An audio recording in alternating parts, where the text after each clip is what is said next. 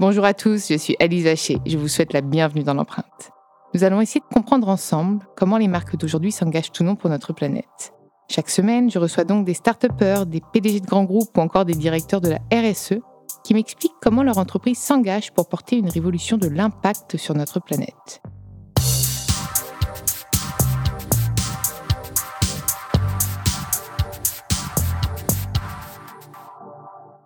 Dans ce nouvel épisode de L'Empreinte, j'ai le plaisir de recevoir Nicolas Marotte, le directeur général de la marque Innocent, le leader européen du smoothie. Salut Nicolas. Bonjour. Je suis absolument ravie de t'accueillir dans L'Empreinte et en plus, on a déjà commencé à échanger tous les deux en off. T'as plein de trucs à me raconter. On commence par quoi? Parce qu'il te fait plaisir. Il faut toujours se faire plaisir Ce qui me fait plaisir, eh ben écoute, tu m'avais raconté l'histoire des fondateurs. Comment est-ce qu'ils ont eu l'idée? C'était assez précurseur. C'était en 2008, c'est ça, non?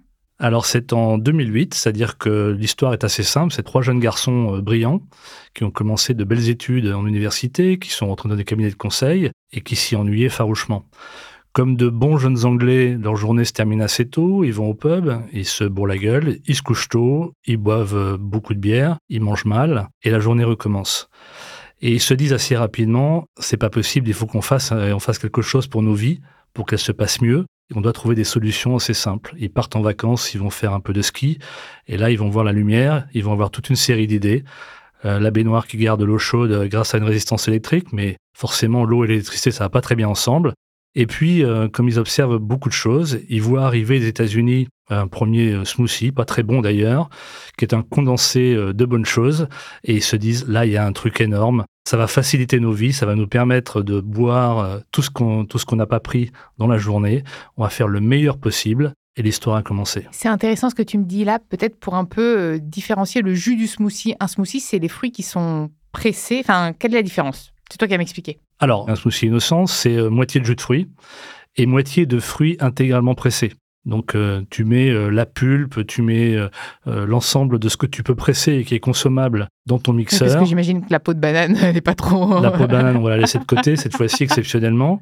Et puis, euh, on va composer un, un produit merveilleux euh, qui est euh, plein de nutriments. Et on va retrouver toutes les vitamines, toutes les fibres, beaucoup plus que dans un jus de fruits classique. Oui, c'est ça. J'allais te dire parce que le jus de fruits, même, moi j'en parlais avec mon médecin récemment, il m'expliquait que le jus de fruits, alors c'est pas c'est pas catastrophique par rapport à des sodas, mais c'est quand même pas très bon. C'est que du, ça a pas beaucoup de nutriments finalement, on perd un peu l'intérêt du fruit.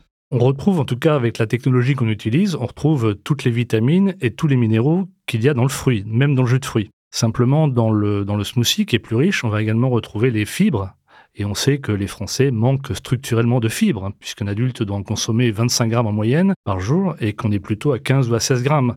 Donc tout ce qui peut apporter de la fibre, c'est intéressant. Et en plus, le smoothie, de par sa composition, est un merveilleux reconstituant. Les sportifs de haut niveau, des grandes équipes euh, nationales en France, sans qu'on les sponsorise, consomment euh, régulièrement nos produits. Bon après, faut pas non plus en abuser trop, j'imagine. Il y a quand même un, faut boire, euh, je sais pas que- quelle quantité à peu près. Nous, ce qu'on recommande, c'est de consommer euh, de- entre 150 et 250 millilitres par jour. Non mais c'est hyper davantage. important, voilà, c'est ça. C'est bien de le C'est c'est pas une bouteille d'eau, c'est pas.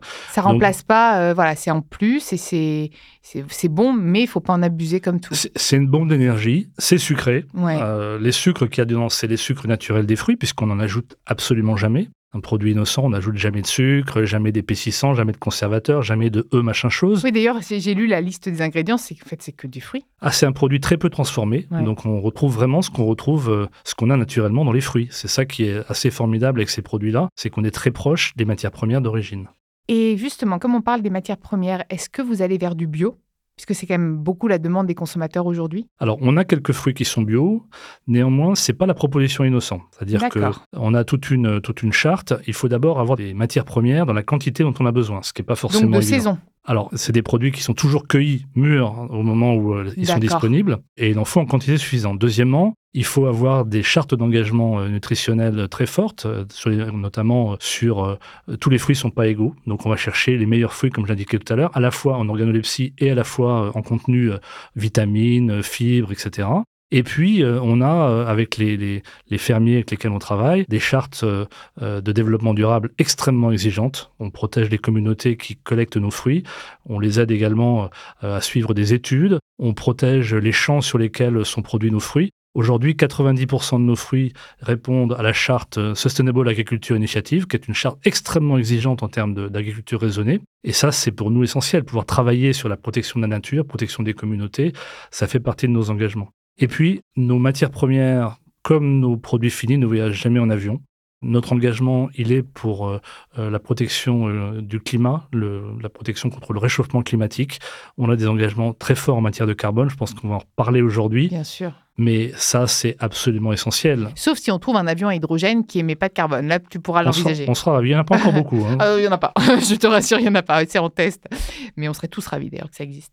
Autre point, tu me... pour revenir juste à la saisonnalité, c'est assez intéressant parce que du coup, il y a toujours une même offre. C'est une offre fixe ou est-ce que parfois tu as des, j'allais dire des hors-série, mais c'est des éditions limitées parce qu'il y a un fruit, euh, comme aujourd'hui, on essaye vraiment d'éduquer le consommateur pour consommer local, bio ou pas. Hein. le mieux, c'est local et de saison.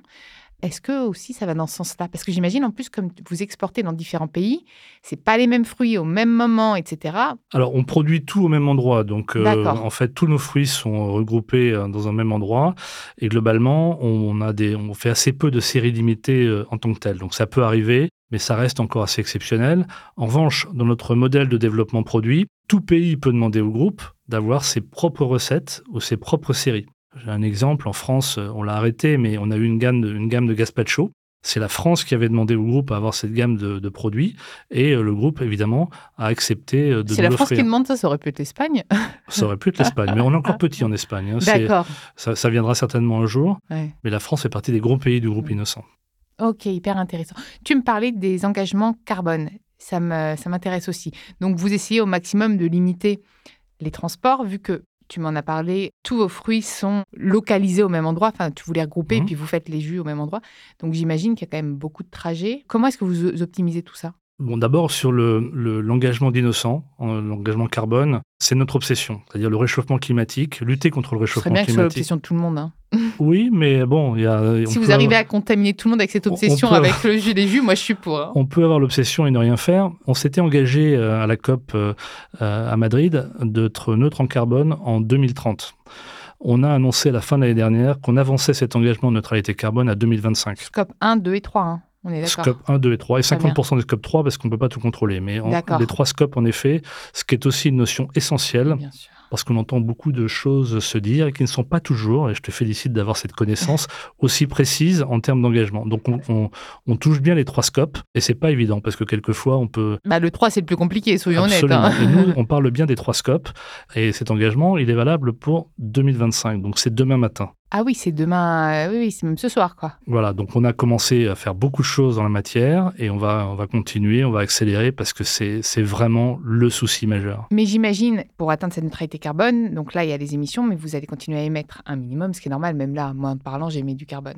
Comment vous compensez? Parce que ça passe par la compensation, j'imagine. non, mais c'est une très bonne question. En fait, euh, c'est ce ne serait pas très compliqué s'il s'agissait que de compenser. C'est une histoire d'argent. Ah, on achète euh, des certificats, on discute avec... Des forêts, des abeilles. Euh, des, gens qui peuvent faire, donc ça, c'est pas très intéressant. En fait, nous, on, est, on travaille sur les deux. Donc évidemment, il y a une partie qui est de l'ordre de la compensation, mais on travaille surtout à réduire nos émissions. D'ici 2030, on aura réduit nos émissions, on, les aura divisées par deux, et en 2040, on sera en zéro émission. Donc on est sur un, double travail avec à la fois des réductions d'émissions, et à la fois des compensations pour le reste. Et est-ce qu'il n'y aurait même pas possibilité, là, je réfléchis un tout haut, de faire de la décarbonation? Est-ce qu'il y a des, des actions de décarbonation qui seraient envisageables? alors, il y a des actions de décarbonation absolument. Nous, on a, on a pas mal de projets euh, en la matière. On a un projet qui s'appelle euh, Big Rewild en anglais, qui s'appelle la Grande Classe Verte en France, qui consiste à travailler avec un de nos partenaires Bicorp, on parlera peut-être de Bicorp aussi un petit peu plus loin, qui s'appelle Mimosa. Avec eux, on a identifié euh, des projets à l'intérieur de plusieurs pays. On, on travaille en France, en Belgique, aux Pays-Bas, en Angleterre, etc. Ce sont des projets qui consistent à replanter des forêts ou à préserver des zones forestières pour créer ce qu'on appelle des puits de carbone. Et euh, c'est un projet dans lequel on implique le consommateur, c'est-à-dire qu'on a fait beaucoup de communication sur nos packaging avec des QR codes. Le consommateur va sur le QR code et il peut choisir le projet sur lequel Innocent va mettre de l'argent. Le consommateur lui-même peut mettre de l'argent également s'il le souhaite. Toute somme qui est mise par un consommateur est doublée par Innocent. Donc on a six projets en cours qu'on finance sur le territoire national et on va continuer en 2023, 2024, etc. Donc ça, c'est un acte de décarbonation. Je pourrais parler de nos campagnes médias aussi. On a un partenaire, on fait de la pub, hein, comme beaucoup de, sociétés. On a un partenaire qui s'appelle Mediacom. Et on a travaillé avec euh, Mediacom pour euh, chiffrer la quantité de carbone que le digital, euh, l'affichage, la radio, la télévision peut dégager. Donc cette campagne, justement, par exemple, la grande classe verte, elle a un impact de 6,6 milliers de tonnes. Eh bien, on a identifié des projets qui consistent à créer des vergers sur le territoire national. Donc en plus, il y a un lien avec notre activité sur les fruits et euh, on va compenser à peu près 25 euh, 000 euh, tonnes, donc beaucoup plus que ce dont on avait besoin. Et finalement, ça va compenser non seulement la campagne en cours sur la grande classe verte, mais également la campagne précédente, les grands petits pas. Donc euh, là aussi, c'est encore de la décarbonation que nous euh, assurons. C'est hyper intéressant ce que tu me dis là sur, et je ça, et merci pour ta transparence sur euh, les tonnes émises par une campagne. Est-ce que tu ne penses pas, comme le disait le GIEC aussi, qu'il va falloir qu'on soit plus sobre et même dans notre façon de communiquer, peut-être faire moins de campagnes, surtout que pour les marques, pour déjà couper le robinet à la source, même si c'est génial de compenser, et de toute façon on n'a pas le choix pour le moment, est-ce que typiquement on pourrait pas revoir notre façon aussi de communiquer euh? C'est une très bonne question. Alors moi, je te dirais, j'ai toujours travaillé toute ma carrière dans, dans des univers euh, concurrentiels avec euh, des concurrents. Euh, je crois énormément dans ce modèle innocent qui consiste à développer du business, à redonner une partie de nos profits. On donne 10% de nos profits pour lutter contre la faim dans le monde, on pourra également en parler. Pour travailler nos produits d'une certaine façon, on vient de parler de l'impact carbone, etc. Je crois beaucoup à ce modèle pour qu'il fonctionne, il faut qu'on développe notre chiffre d'affaires, nos parts de marché, etc. Donc ça, ça reste quand même une constante, une permanente entre toutes les boîtes qui font des produits de grande consommation et qui ont des concurrents. Donc je dois quand même tenir compte de cette réalité et faire de la publicité. Il y a beaucoup de façons de faire de la publicité, ça mmh. reste une nécessité. en, fait, en, fait, il faudrait presque que chaque secteur se réinvente et que là, ce soit le secteur de la pub qui se charge de décarboner leur campagne pour vous proposer... Enfin, de toute façon, ils rentrent dans vos scopes et réciproquement. Donc je pense que finalement, l'écologie, c'est tout un écosystème et que si tout le monde travaille à réduire et à minimiser son empreinte, c'est comme ça qu'on arrivera collectivement à... Je pense que c'est ce qu'on a réussi à faire très bien avec euh, Carbon App et Mediacom. On a fait des très belles campagnes. Je peux citer des marques Bien ou pas sûr, il n'y a aucun Avec problème. Avec JC Deco également, où on a fait des abribus qui respirent, euh, etc., qui transforment de la pollution euh, en oxygène. Ah, j'ai même vu des abribus végétalisés. Je ne sais pas si c'est eux. Si, c'était eux. C'était ah, eux avec canon, nous. Ça, c'était, on a fait ça ensemble. Donc, il y a des idées euh, mm. qui peuvent être mises en, œuvre avec les médias, le monde de la publicité, etc. Maintenant, l'autre dimension sur laquelle je voulais insister pour répondre à ta question, c'est la façon dont on parle. C'est-à-dire que on peut faire des publicités. Je ne donnerai ici de leçons à personne, mais on peut faire des publicités qui parlent de la supériorité de son produit ou de la supériorité de son emballage. On peut euh, faire des, publicités qui sont simplement des publicités euh, d'image, euh, très, très perchées, très oniriques, etc. Et puis on peut, on peut faire de la publicité qui parle de ces réalités-là. Et nous, en fait, aujourd'hui, on a largement basculé dans ce, dans ce domaine, qui est un domaine un peu risqué parce que il est assez facile assez rapide de se faire attaquer et d'être soupçonné éventuellement de greenwashing ou ce genre de choses. Mais comme je te l'ai dit tout à l'heure, on n'a pas le choix. C'est-à-dire que le choix d'innocent aujourd'hui, c'est de lutter contre le réchauffement climatique, c'est d'engager les consommateurs, d'utiliser sa voix pour convaincre les consommateurs qu'il faut bouger les choses. Donc nous, ce dont on parle en pub aujourd'hui, c'est de ces problématiques-là, de ces réalités-là.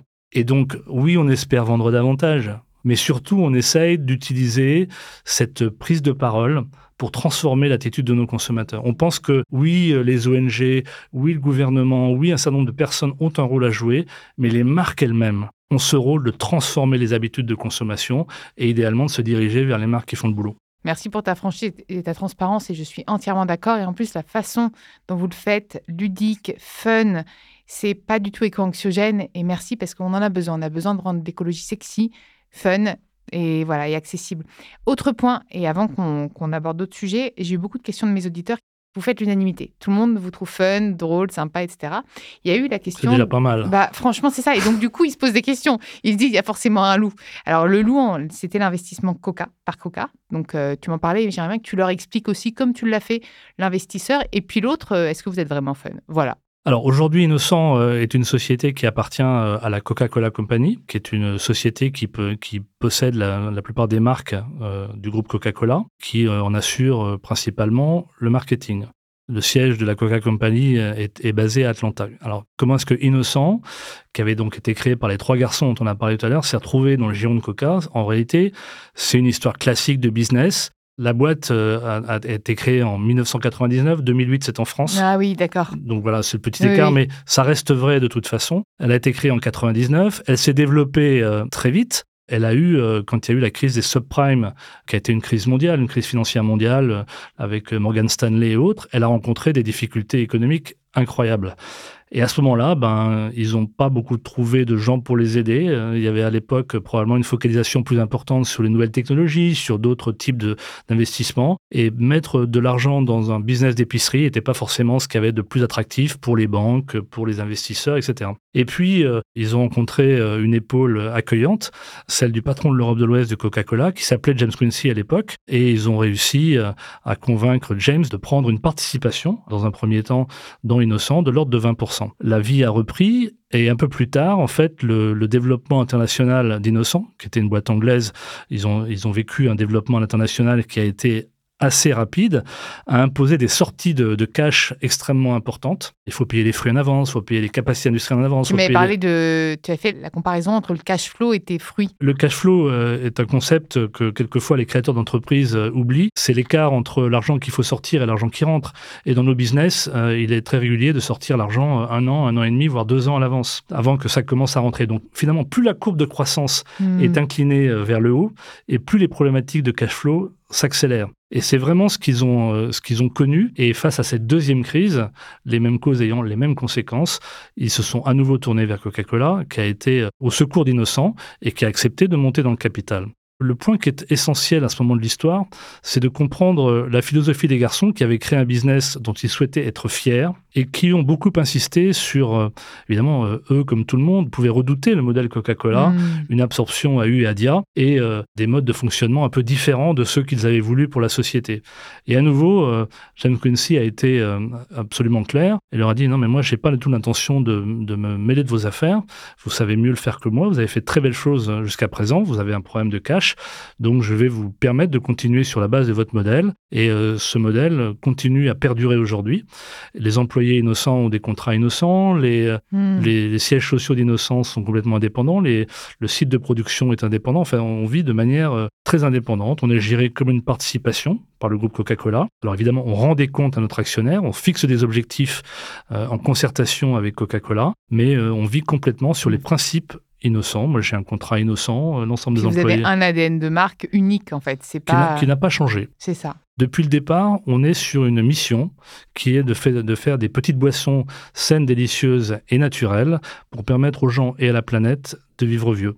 C'est notre ambition et cette mission n'a jamais, jamais été remise en cause. Donc on, reste vraiment sur une philosophie qui est la même. Je te disais tout à l'heure qu'on donne 10% de nos profits pour lutter contre la faim dans le monde. C'est colossal, 10%. Il y a assez peu de boîtes qui... J'en connais une, j'en connais peu au global.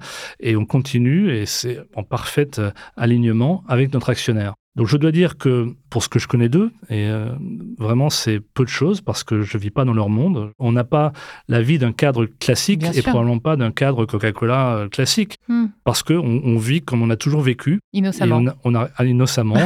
on n'a pas modifié non plus nos valeurs, elles sont toujours les mêmes et on est, on est très fiers de ce qu'on fait. Et tu n'as pas de bureau si tu me racontais. J'ai pas de bureau propre, en effet. Je vis au milieu de tout le monde. Le PDG pas comme les autres.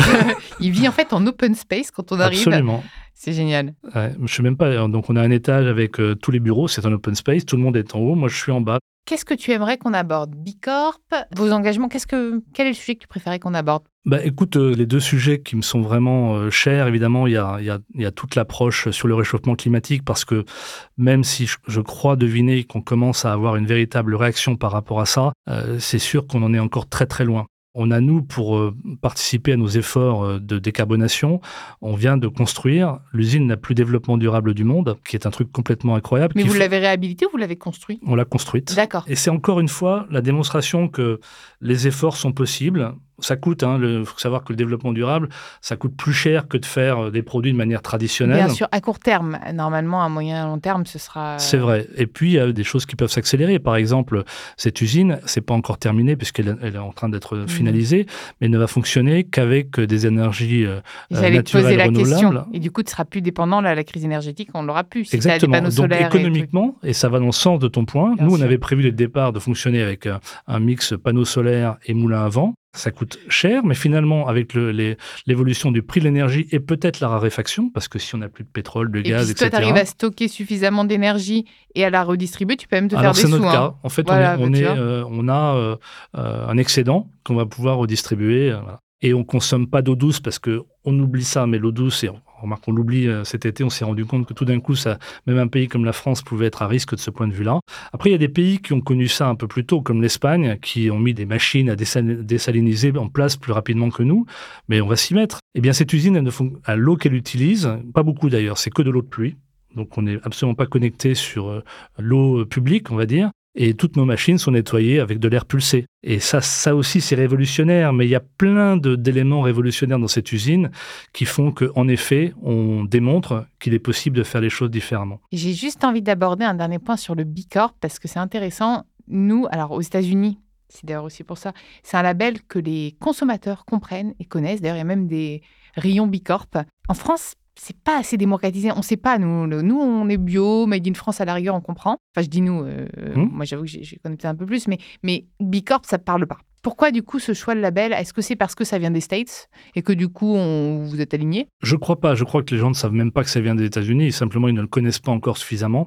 Heureusement, il y a de grandes entreprises qui commencent à s'intéresser à ce label. hein, dont, Il est intéressant parce que ça crée quand même vraiment un écosystème vertueux. Aujourd'hui, il y a plus de 3000 Bicorp dans le monde. Il y en a de plus en plus. J'ai l'honneur de faire partie du conseil d'administration de Bicorp France, Bilab. Donc, euh, on, on travaille régulièrement sur euh, les nouvelles sociétés qui nous rejoignent. Il va y en avoir de plus en plus, ça va s'accélérer. Pour bien comprendre, c'est un label qu'on n'obtient pas une fois pour toutes. Tous les trois ans, il est remis en cause. Donc ça, déjà, c'est pas le bac ou c'est pas. euh, On peut vous l'enlever assez facilement. Si vous faites pas le boulot, bah, vous allez le reperdre. Trois ans plus tard, pour être recertifié, les questions sont encore plus dures et euh, le niveau monte en puissance. Puis il y a un suivi, je crois bien. Il y a un suivi. Mm. C'est vraiment très exigeant. Nous, on a, eu, on a été certifié à 92.5 la première fois, à 105.2 la deuxième. Donc, on a fait un, un vrai step dans un cadre un, un peu plus Puis exigeant. là, la troisième avec l'usine, je pense que ça va être Eh bien. ben, c'est l'objectif, parce que c'est un, à la fois un label qui, dans l'absolu, est extraordinairement euh, euh, reconnaissant pour les entreprises qui l'obtiennent. Et puis, c'est un label qui fait travailler. Ça donne des guides, ça donne des directions. Et ça, c'est absolument génial. Qu'est-ce que vous faites pour les communautés? Qu'est-ce que vous faites pour vos employés? Qu'est-ce que vous faites pour l'environnement? C'est ça que j'adore avec ce label, c'est qu'il travaille dans tous les sens et il donne des axes de progrès. Il y a des bonnes pratiques qu'on peut prendre chez l'un, chez l'autre, on les partage. Car être Bicorp, c'est pas qu'une satisfaction pour soi-même ou pour ses employés, c'est un groupe d'entreprises qui travaillent ensemble pour faire changer le monde et démontrer qu'on peut faire du profit d'une certaine façon. Finalement, pour nous, ça a été une rencontre extrêmement bénéfique à l'époque parce qu'on était un peu convaincus de faire ça. Mais tant qu'on n'a pas un marqueur, tant qu'on n'a pas une façon de vérifier qu'on est dans, le- juste, on peut complètement se planter.